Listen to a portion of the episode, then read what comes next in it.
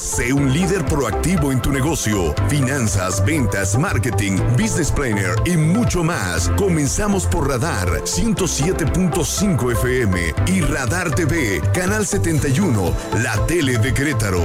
Radar Emprende.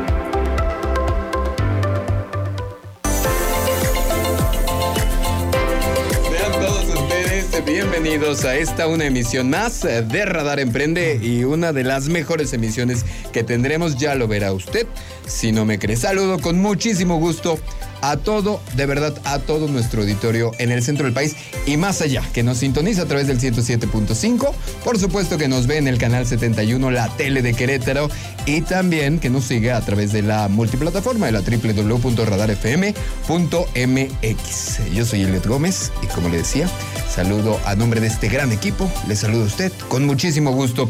Oigan, y me quedé ustedes ya van a ver, está con nosotros el señor Pollito Licona. Mi pollo, ¿cómo estás? Muy bien. Terminando el programa de Enredados Así de es. esta emisión de este inicio de semana. Oye, vienen muchísimos cambios, Así va a es. estar padrísimo. Enredado sigue, por supuesto, y va a estar muy padre con todos nuestros amigos, como ya el vidente, con todas las secciones que ya tenemos, y cada vez se va a poner mejor, ¿no? Oye, es que la verdad vamos a seguir con este programa, este proyecto que nos ha agarrado a todos de las manos y que no se termine el proyecto. Lo único que estamos haciendo es despedir a una de las, de las personas que está Era dentro de importante aclararlo porque la Claro. gente está pensando, Sí. pero que mi Fer va a volar todavía más alto. Así es. Y entonces el proyecto Como sigue. B7. Vuela más alto más, vuela más Mucho lejos. más lejos. Muy bien. nos da Pero nosotros seguimos en Los Enredados en punto de las 5 de la tarde, de 5 a 7.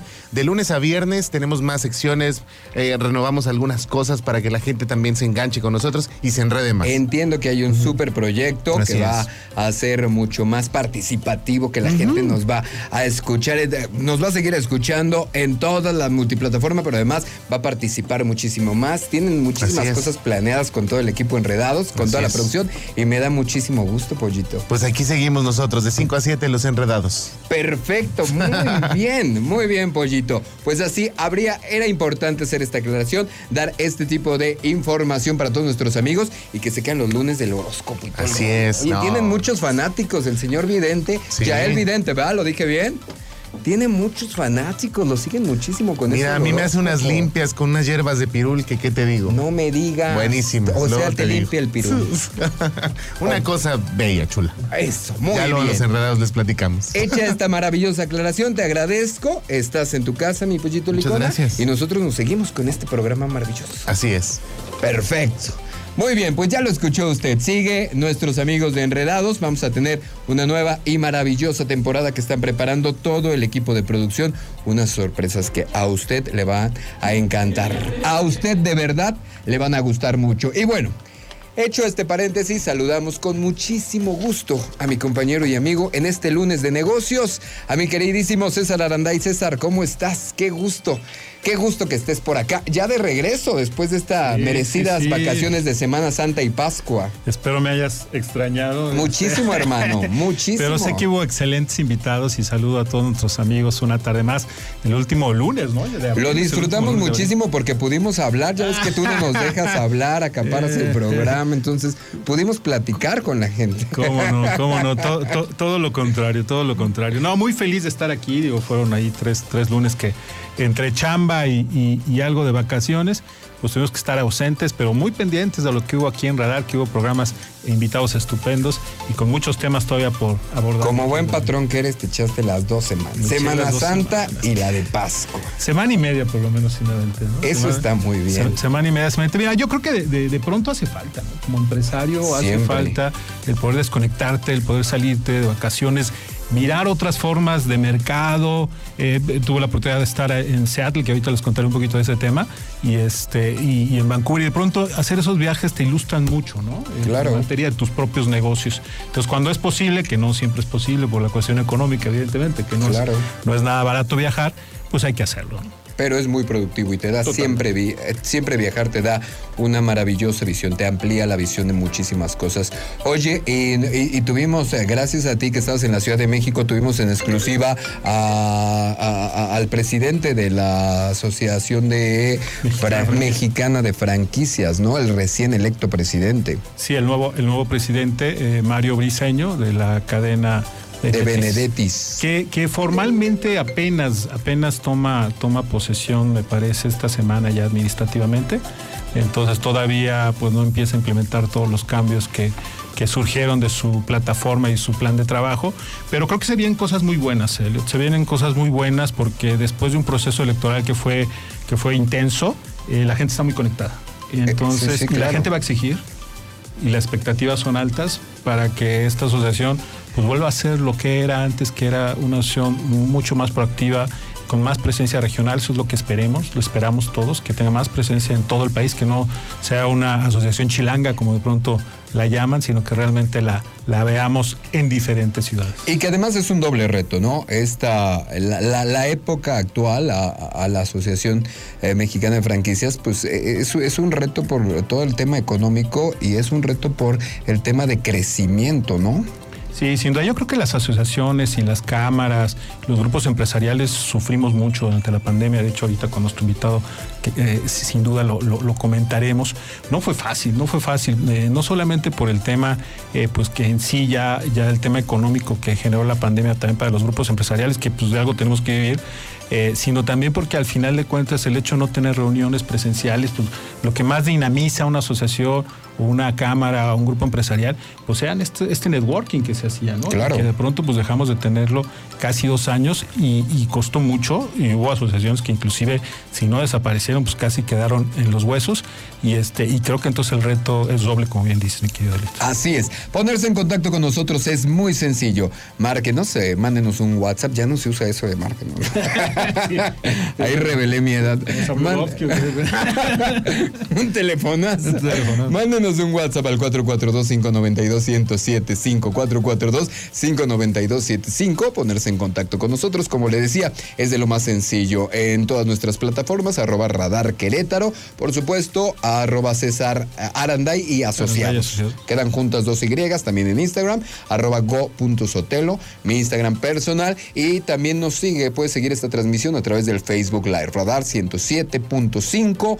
Querétaro. Hoy tenemos un invitado muy especial. Viene con nosotros el eh, director del grupo Mochomos en el centro del país, esta cadena eh, de restaurantes que se ha vuelto muy exitosa, muy popular. Y él además es el recién electo, recién en funciones, aunque estuvo de presidente interino de la edición Querétaro de la Cámara Nacional de la Industria de Restaurantes, de Restaurantes y Alimentos Condimentados de la Canirac, la Cámara de la Industria Restaurantera en Querétaro, si usted quiere hacerlo más fácil. Vamos a platicar con mi querido Garabet Naranian Valenzuela de los retos que presenta este sector, que estamos, digamos, en algo que se podría llamar ya pospandemia.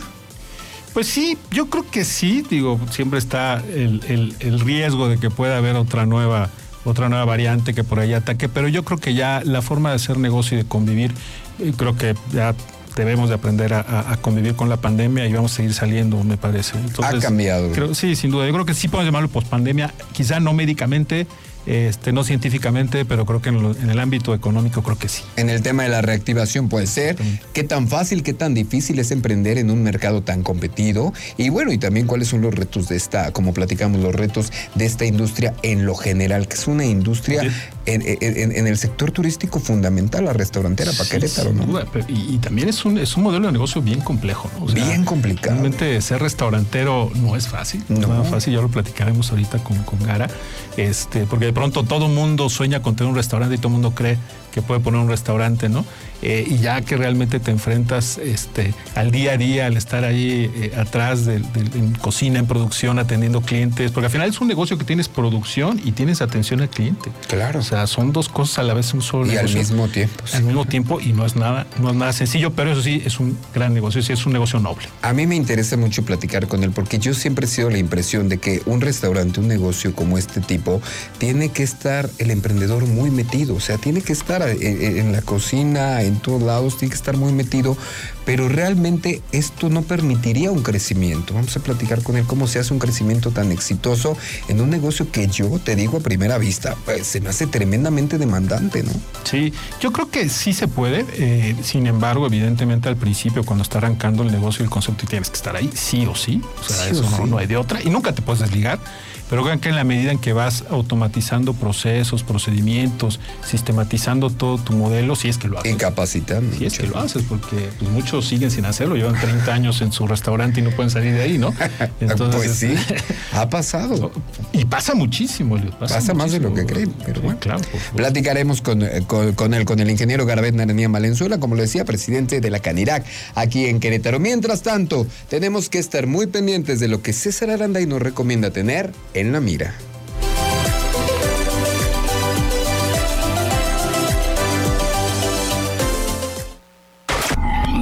En la mira de las empresas, Radar Emprende. Pues eh, como les comentaba, queridos amigos, querido Elio, tuve la oportunidad de estar ahí en la ciudad de Seattle y la verdad para todos los que estamos en el mundo de las franquicias, eh, Seattle es sinónimo de Starbucks. Sí, claro. al final de cuentas, ahí es donde surgió esta gran cadena, esta gran marca que ha tenido tanto éxito a nivel mundial.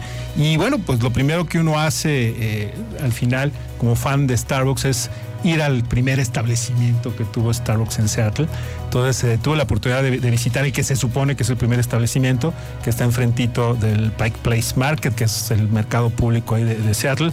Pero en realidad no es el primer establecimiento, el primero estuvo a unos metros, unos metros este, adelante, cerró, y, ese que fui a ver, que está enfrente del, mercado público, se considera como el primer Starbucks. Sin embargo, eh, ya me lo habían platicado, que no había nada de qué sorprenderse. O sea, no, uno, uno oye hablar de Starbucks y piensa que su primera unidad este, iba a ser un museo, eh, un sitio en donde recordaran mucho ese primer establecimiento.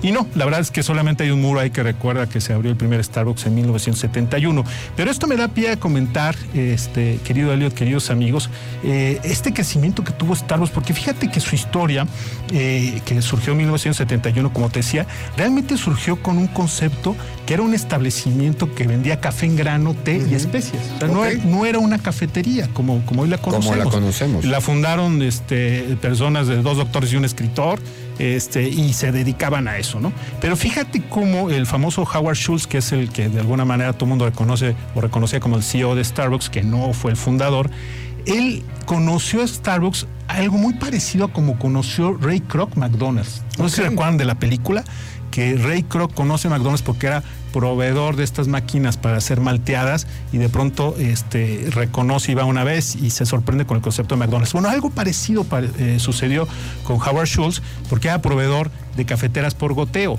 conoce Starbucks y más allá de impresionarse por el concepto, porque realmente todavía no era un concepto de cafetería, se impresionó por la calidad del café, cosa que en Estados Unidos no era muy común, y por el conocimiento que tenían en, el tema de la cultura del café y el tostado del café.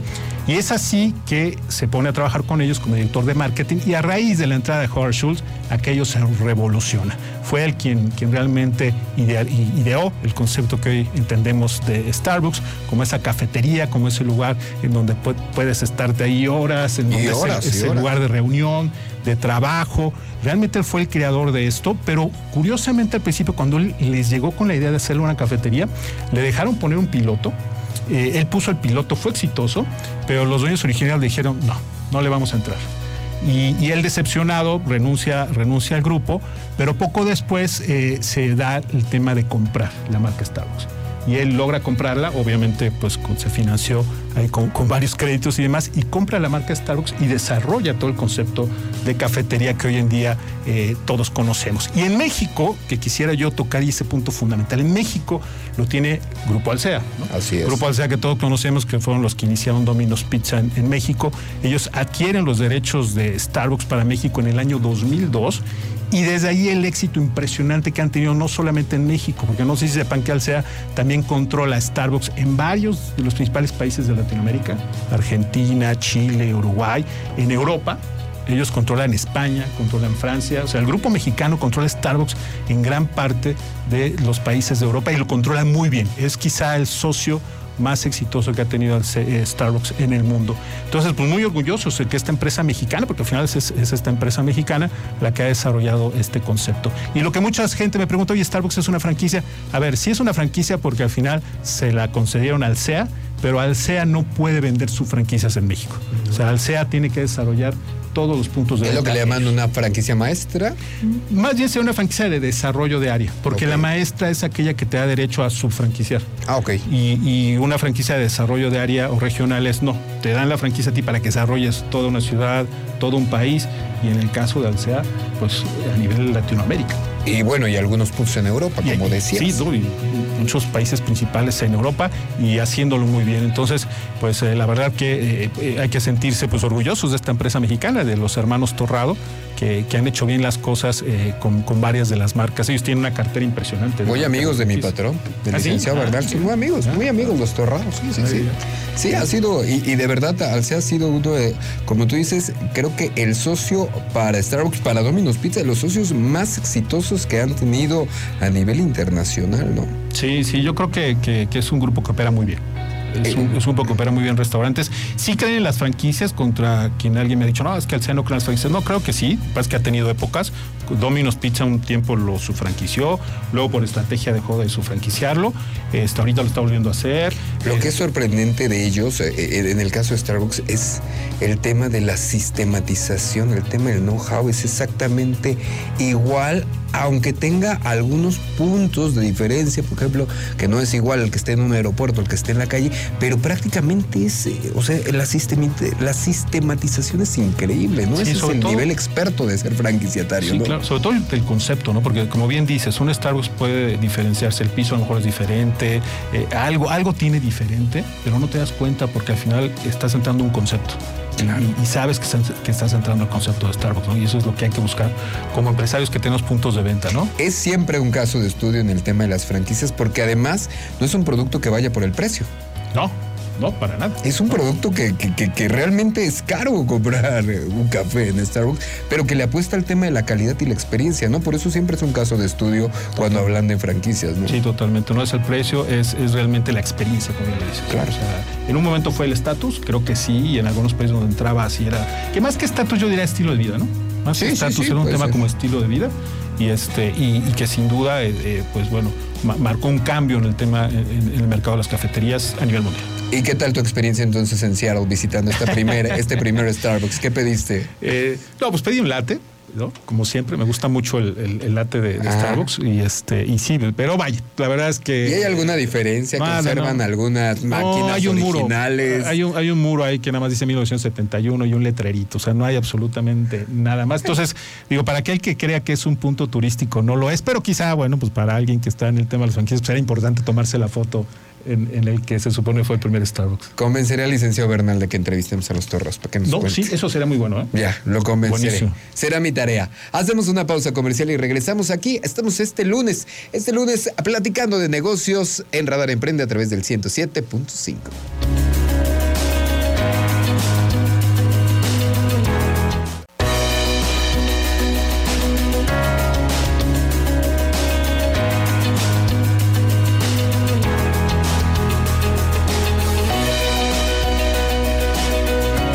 Estamos de regreso a través del 107.5, a través de Radar, en Radar Emprende, en esta poderosísima, poderosísima frecuencia. También nos escucha y nos ve a través del canal 71, la tele de Querétaro. Por supuesto, nuestra multiplataforma www.radarfm.mx. Por si eso no fuera suficiente, puedes seguir el live en Facebook, en Radar 107.5 Querétaro. Ponerse en contacto con nosotros es de lo más sencillo, 442-592-1075. 442-592-1075.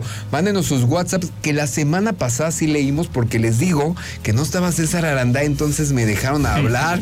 Pues, no, no estuvo haciendo promoción personal como acostumbre, entonces pude hasta leer mensaje. Muy bien, pues. Te lo juro. Lo malo es que estoy aquí de vuelta. Lo- pero usted mándenos su mensaje porque yo me voy a dar el tiempo antes de que termine esta emisión de leer todos sus mensajes. Y saludamos con muchísimo gusto al ingeniero Garabet Naranian Valenzuela, que dicho sea de paso, es un tipazo. Señor Garabet, ¿cómo Muchas estás, gracias, por la invitación, César. ¿Qué tal? Buenas tardes. Gracias Les cuento que. Garabet, además de toda esta extensa carrera que ha tenido durante 27 años, se dedicó al sector financiero. Hace algunos años más en la dirección de, eh, Mochomos aquí en el centro del país, en el estado de Querétaro, y que hoy es, eh, que ya había sido el presidente interino a la salida de nuestro querido Tao Mata, pero que hoy ya es el presidente en funciones de la Cámara de la Industria de Restaurantes y Alimentos Condimentados en su sección Querétaro. ¿Qué tal te aventaste esa chambota, amigo? ¿No tenías nada que hacer o qué? Casi no. ¿Qué es- dijiste? es- es- no, Mochomos es- ya jala muy bien, Yo- estoy abriendo no. San Luis Aguascalientes, tengo tiempo de ser Sigue, presidente. y estamos por abrir León la próxima semana, entonces No. está, está Está divertido. O sea, después de todo eso dijiste, sí tengo te Sí, chance, sí. sí me ¿Cuántas horas tiene el día? Las que uno le ponga, ¿no? No, yo creo que hay que aprovechar las oportunidades, hay que... Yo baso mucho lo que hago en, en servir. Mientras yo pueda servir a la gente, mientras yo pueda servir a los que estén a los lados, yo con todo gusto, ¿no? El momento que, que los tiempos o la capacidad física no me dé, pues me haré a un lado, ¿no? Pero mientras yo pueda servir, yo creo que ya los tiempos, y si es día de noche, o duermes poco, duermes mucho, ya es otra cosa. Pues Y, no y te- fíjate que esa, esa visión, ¿no? De, de- que dices de servir para un presidente de una cámara, yo creo que es algo muy importante. ¿no? Al final de cuentas, uno como presidente de un grupo, eh, de una cámara en particular, pues es eso, ¿no? Es poder servir de vínculo para apoyar a todos eh, los, los agremiados, ¿no? En este caso de, de la, de la calidad. ¿no? Yo te aseguro que cuando entré al, al ramo restaurantero jamás me imaginé estar eh, dirigiendo, siendo representante de una cámara. Jamás me lo imaginé. De hecho, te costaba, ¿no? Lo platicábamos antes, decían, Sí, me la cuando aviento, recién- pero no es mi tema. Cuando Tavo Mata este, toma la presidencia, me invita como vicepresidente y ahí hice los pininos, pero la verdad él, él lo estaba haciendo muy bien. Le tocó batallar un poquito con COVID Sí, y fueron dos años que estuvimos entre cerrados, abiertos, con horarios raros. Entonces se dedicó más a, a estarnos informando sobre las lo que marca- me marcaba salud de qué podíamos hacer y qué no podíamos hacer, ¿no? Pero fíjate que Canirac era un referente para esa información. ¿eh? O sea, cualquier cantidad de clientes me hablaban y me decían, oye, ¿y ahora qué nuevas disposiciones hay sobre el COVID?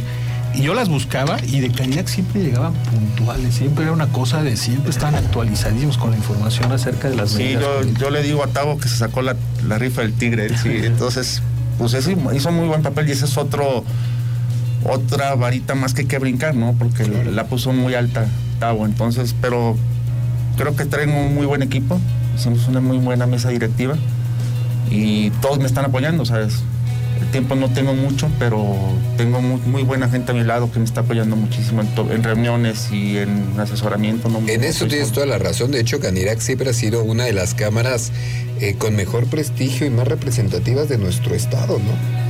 Pues gracias. Creo que también hay, hay otras cámaras muy importantes. Claro, claro, claro, pero creo que de las principales está es, eh, eh, está la Canirac, ¿no? Que además es una es una parte, decíamos, del sector turístico, de la economía queretana muy muy importante, ¿no? ¿Cuántos restauranteros tenemos? Por lo menos afiliados. Ya Afiliados de- son, son 350, pero la, la, no estamos ni al 10% de los restaurantes del estado. O sea, y te hablo de todos los, de todos los niveles. que ¿no? obviamente la mayoría se concentran en la capital, ¿no? La mayoría están en la capital, pero sí el, el- el rango es muy, es muy grande. Hay muchísimos restaurantes y yo siempre he dicho que, que hay muy buenos restaurantes. O sea, a donde vayas a comer es casi con los ojos cerrados. Claro. Sí, yo creo que, que sobre todo eh, ha ido creciendo, ¿no? El- la cultura del buen servicio en los restaurantes en Querétaro, pues no sé, hace 15 años quizá, ¿no? Pero yo me acuerdo que a lo mejor las primeras que yo venía a Querétaro, a veces ibas a un restaurante, estoy hablando hace 30, 35 años yo viniendo de la Ciudad de México, y a veces notabas a lo mejor algunas deficiencias en el servicio. Y hoy yo creo que estamos a la par de nivel de servicio de la ciudad que me digas. Bueno, que se está profesionalizando, ¿no? Digo, yo hay- tengo hay- unas hay- quejas ahí que le voy a... Hay oportunidades de mejora, de Son las áreas de ¿no? oportunidad, no sé si se quejan, sí, son áreas de oportunidad y son bienvenidas. Eh, Sí estamos trabajando, acabamos de firmar la semana pasada con Corregidora un, un- un convenio, un acuerdo de colaboración y uno de los puntos es la capacitación para los meseros o asesores claro. de venta, que, que es importantísimo, ¿no? También en algún momento de las pláticas que, que tuve con, con Mariela Morán, era, era también su inquietud de, de elevar el Con servicio. la secretaria de Turismo. Con la Secretaría de Turismo era, era, era elevar, elevar el servicio de, sobre todo en, en puntos turísticos. ¿no? Entonces, ya estamos empezando a trabajar. El primer paso ya lo dimos con, con corregidores, ya estamos trabajando en el proyecto. Para, para Y que seguramente sea como prueba piloto para poderlo implementar en otros municipios, es, ¿no? es correcto. es para que se pueda ir haciendo. Es correcto. De, en esta pospandemia platicábamos con algunos de los miembros, incluso de la Cámara, algunos restauranteros en programas anteriores, de todo lo que fue la pandemia, todo lo que representó las gra- graves pérdidas económicas que hubo. Hubo mucha pérdida de empleos, no todos los empresarios como ustedes aguantaron. Hubo muchos restaurantes que tuvieron que cerrar sus puertas, que tuvieron que dejar de dar servicio y que lamentablemente durante esta época de pandemia, pues dejaron algunas familias sin ese, sin ese sustento, ¿no? Hubo muchas cosas que se cuestionaron también, lo platicamos con ellos a lo largo de este proceso de pandemia. Por ejemplo, eh, eh, se, se- se lograba apreciar tal vez porque eh, tenía, es mucho el contacto que tenemos con los restaurantes, pero parecía que había medidas muy impositivas para ustedes. Parecía que eran más estrictos que con cualquier otra industria. Eso se llegó a pensar, yo lo llegué a sentir, yo lo llegué siempre a comentar, les dije, oigan, yo creo que en los restaurantes la gente no se contagia, pero bueno, es- eso es lo que platicamos con varios en esta, en esta pandemia. Se sufrió, eh, se- estuvo muy complicada el tema de no vender alcohol los sábados o los domingos. El aforo, lo del aforo. La- los horarios donde los domingos me decían muchos de los miembros, me decían, oye, es que los domingos es cuando tengo más rotación de mesas. O sea, llegan familias de cuatro, cuatro, cuatro, cuatro en cuatro todo el día y si no les puedo vender una cervecita, pues el papá luego no se va a quedar. Entonces, eso fue todo lo que pasó en pandemia. Ya pasó, digamos, que estamos en esta etapa de pospandemia. ¿Qué es lo que viene? ¿Cuáles son los retos Ah, del sector no, mira, terminando esta parte tan complicada? creo que si nos seguimos cuidando, porque el COVID va a seguir con nosotros, Sí, claro. a lo mejor en menor grado de afectación, pero va a seguir y hay que empezar a, yo digo que jugar con él, ¿no? Pero si ya nos acostumbramos a usar cubrebocas, el gel, la sana distancia, lo que sabemos que sí funciona, Claro. por decir que otras cosas no eran tan, tan indispensables para cuidarnos El del COVID. tapete, no, hombre, ese tapete Este, pero. Sirve muchísimo. Yo sí lo pues, puedo no, yo creo que nadie sabía de lo que estábamos hablando. En En, el eso tienes toda la 2020 razón. creo que nadie sabía ni cómo se jugaba o cómo se podía trabajar con un COVID. Si alguien te hubiera dicho en diciembre del 2019 que iba a pasar, tú hubieras dicho de cuál Están fumaste. locos, sí, claro. De cuál fumaste, porque eso no, es- es- no puede ser. Yo creo que a todos nos agarró pensando en otras cosas, o sea, trabajando, haciendo cosas activas, o sea, de- moviéndote y de repente, párate Claro. no te muevas. Y no nada más el sector de restaurantes, o sea, cualquier industria, cualquier, los, mis amigos hoteleros, o sea, bares, antros, cantinas, o sea, si tú te pones a ver, a todos nos afectó del- en, en menor o mayor grado, pero Claro. a todos bueno, nos a afectó. todos, a todas las Y era un momento en que no se sabía bien cómo, cómo cuidar o cómo tratar el, el, el COVID. Creo que ahorita ya con, con la experiencia que se tuvo de dos años se han ido modificando las medidas. Hay alguna, este, que ya no te contagias cómo se llama, se me fue el término, pero este, que como inmunidad. Ah, o- inmunidad, sí, sí, sí, entonces yo creo que eso, eso también ayuda. Yo creo que la mayoría ya nos dio.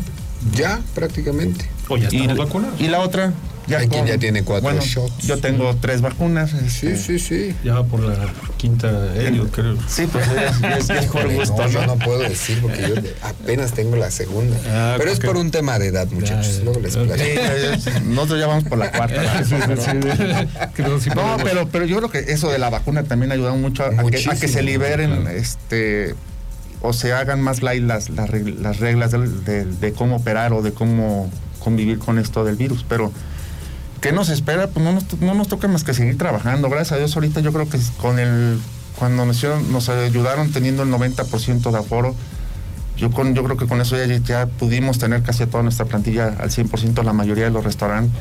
Este, ya no hay ya no hay tantas restricciones, o sea, nos seguimos cuidando y creo que como tú bien lo dijiste, el restaurante, los restaurantes eran los, los que más se cuidaban, los que más exageraban las medidas de cuidado porque se te contagiaba un cocinero, un mesero y te quedabas sin personal. Sí, claro. Entonces sí exageramos muchísimo las, las medidas, pero creo que estamos en un panorama diferente.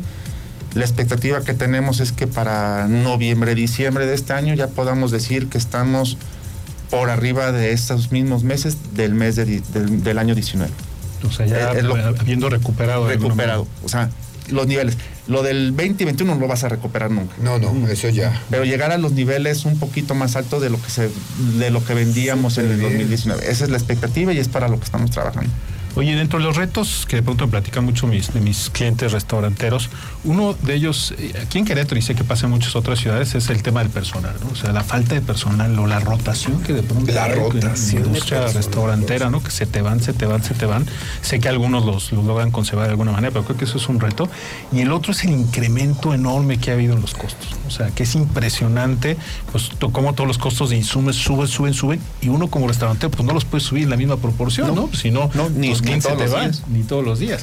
Eh, eh, esos dos retos, este, ¿cómo, cómo los debe enfrentar la industria restaurante? Durante los dos años de COVID hubo aumento, hubo este crecimiento, aumento en los precios y tuvimos que aguantarnos. O sea, no podíamos subir los precios de la carta porque si de por sí teníamos poca gente y luego con De precios un, más, buen- pues de, un, no, de- de un día a otro le subes. pues, no se podía. Sí, en, para partir de este. Y con un mercado gastado, sí, además. y en- sí, no podía ser, o sea, estaba muy complicada la situación en ese momento. En, a partir de enero, sí hubo, sí tuvimos que aumentar alrededor del 8 un 10% los, los precios.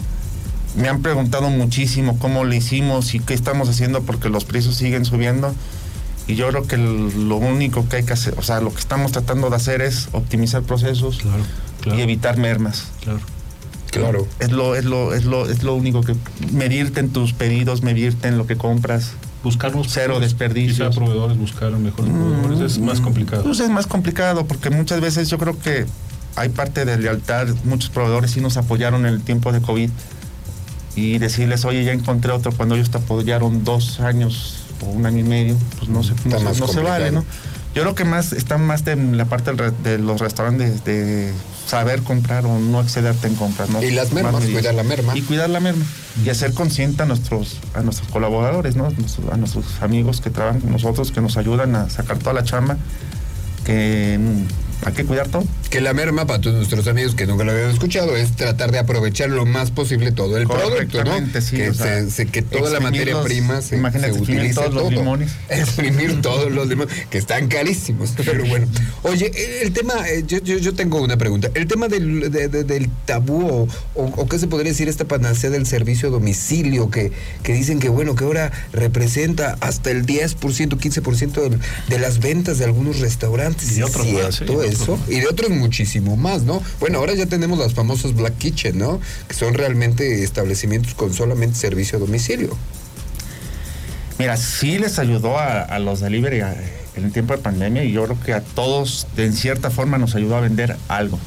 ¿no? Hay de giros de restaurante que, se, que es mucho más fácil llevar comida a domicilio que otros. Sí, este, a los que por costumbre, es más, si tú estabas en tu casa porque tenías que estar este, guardado, pensabas en pedir comida y lo pedías lo más normal, ¿no? O sea, pizzas, sushis, sí. tacos, o sea, lo más normal. No pensabas en ni en un espagueti, no, no pensabas en una pasta, no pensabas, no pensabas en un corte, En ¿no? un, buen, en un corte. o sea, no pensabas en marisco, o sea, era como que muy limitado, o no, no limitado, pero siempre ese nicho. Sí se le abrió el mercado a varios, sí les ayudó, y a otros también, Pero en general les en ayudó. general sí, sí ayudó. Este, En mayor, en menor o mayor grado sí ayudó. Ok. Por ejemplo, también el, el gran problema de- del servicio a domicilio para llevar son los costos de- del empaque, que es, es, es enorme. En, en algunos conceptos es enorme. O sea, Es muchísimo. La, la pizza, la caja de la pizza, a veces tiene un porcentaje de un 30-40% del costo total de la Ah, pizza. no, y además, cuando tú eras, tú tenías tu restaurante y no tenías la costumbre de vender para llevar. Y no es lo mismo que llegue un comensal y diga, oye, que algo no se terminó y se lo pones para llevar, es diferente el empaque. O que van por la comida, que dice, oye, voy a pasar por, por algo y tú se lo empacas normal. A que lo tengas que dar a, a- a que lo lleven en una moto donde se va Donde moviendo más. mover. Entonces, sí nos costó mucho trabajo a los que no estábamos acostumbrados a vender a domicilio, cómo empacar.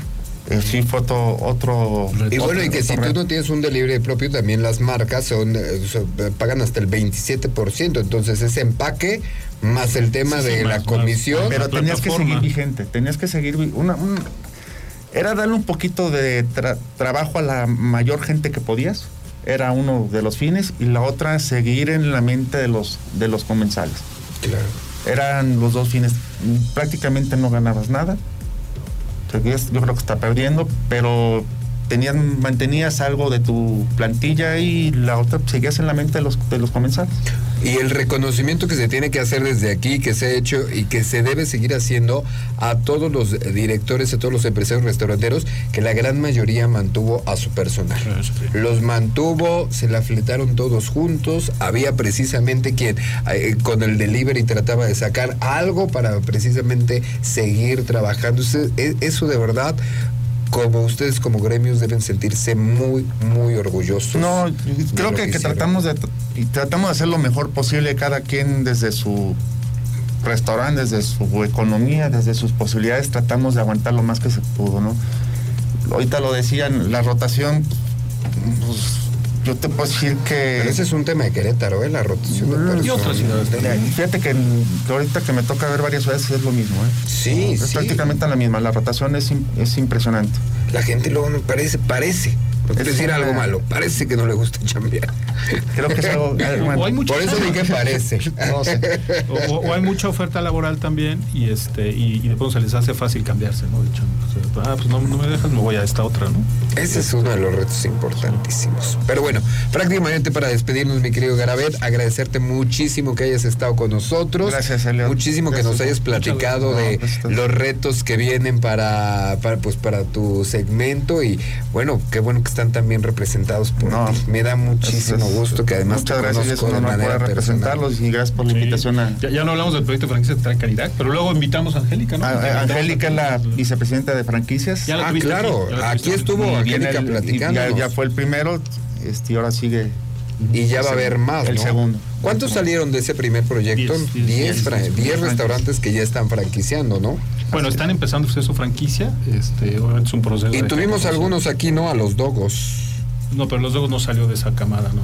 Sí, eh, siempre creí que ellos estaban en esa camada. De esa camada. Te lo juro, pero hay que traerlos y hay que platicar de esa parte, los nuevos proyectos que tengas, hermano, ya sabes que es tu casa. Muchas gracias. Ya sabes que aquí cuentas con nosotros. Eso no te lo puedo preguntar a ti, pero sí le puedo preguntar a César Aranda y su top 5 de los restaurantes en Querétaro. Número uno, Mochomos. Obviamente, obviamente. No, sí, sí, sí sirvió el billetazo.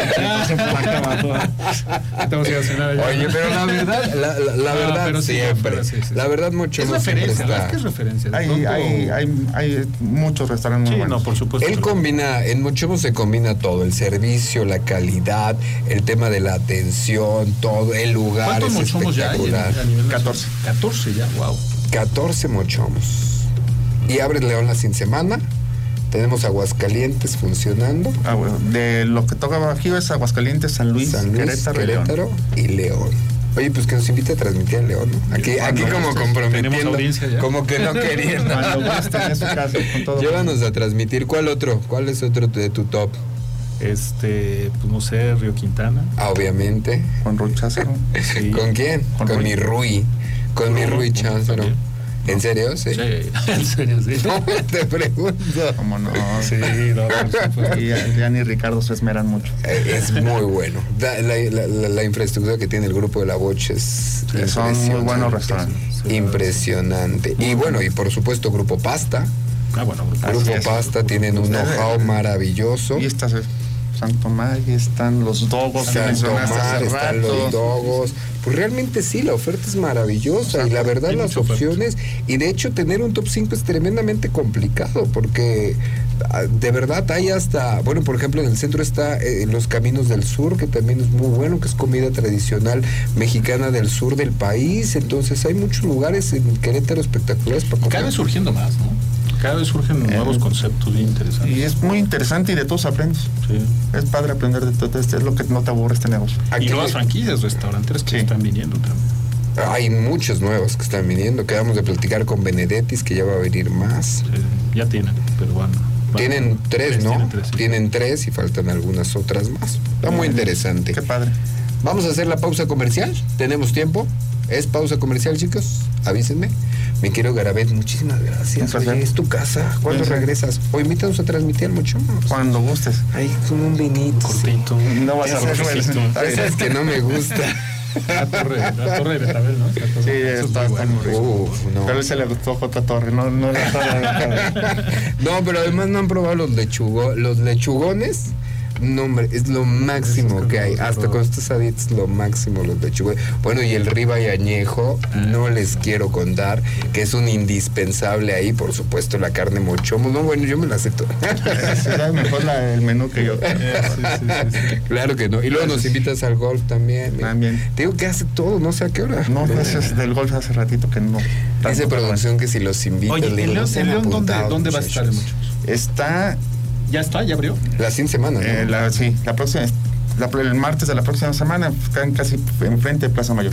Ah, vamos, excelente. Casi enfrente de Plaza ¿no? Mayor. Es que si te digo enfrente de que es anuncio, Sí, me lo van a cobrar. No, no, está bien. No, dilo, porque- De Crown la- Plaza. Ah. Enfrente del Hotel Crown Plaza. Ah, claro, ya, ya, ya ubico. Muy buena zona, bueno, la mejor zona restaurantera. Hacemos la pausa comercial, agradecemos a Gravet de verdad su visita gracias, y nosotros seguimos Gracias, aquí gracias. en Radio Emprende que prácticamente regresamos para despedirnos, ¿verdad muchachos? Regresamos.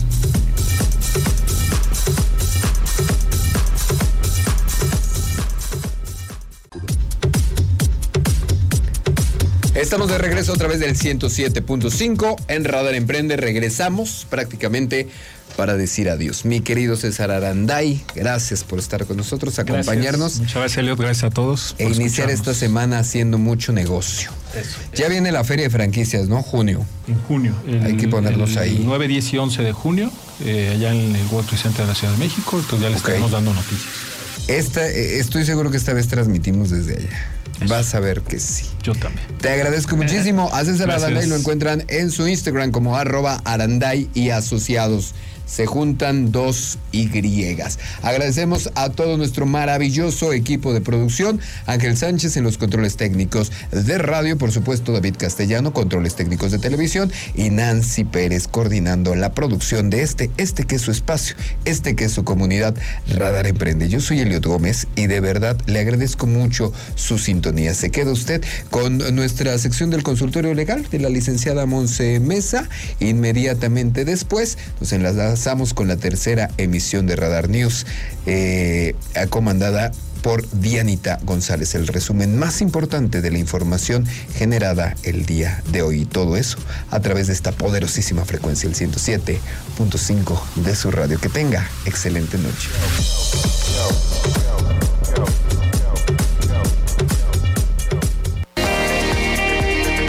Dimensiona los riesgos y prevé los problemas de tu empresa con el consultorio legal de Monse Mesa en Radar Emprende.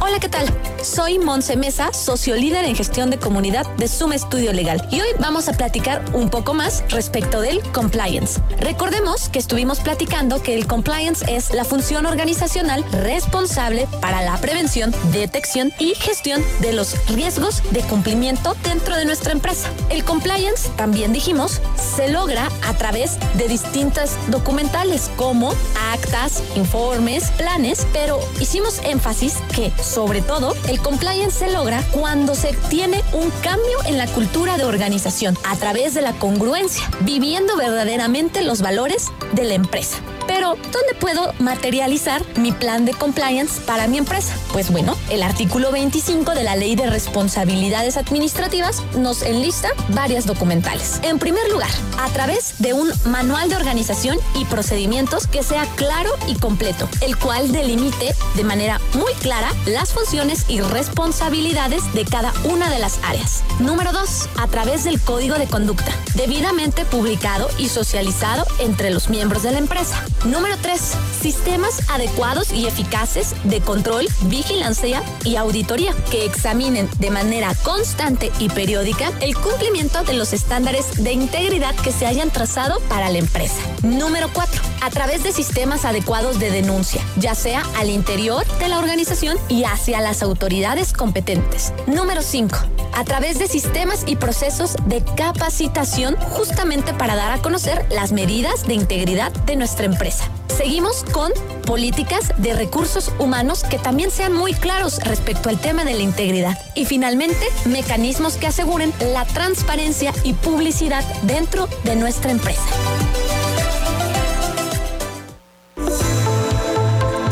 Tienes las herramientas para impulsar tu proyecto empresarial. Te esperamos en nuestra próxima emisión por Radar 107.5 y Radar TV, Canal 71, la tele de Querétaro. Radar Emprende, el mundo de los negocios en un solo espacio.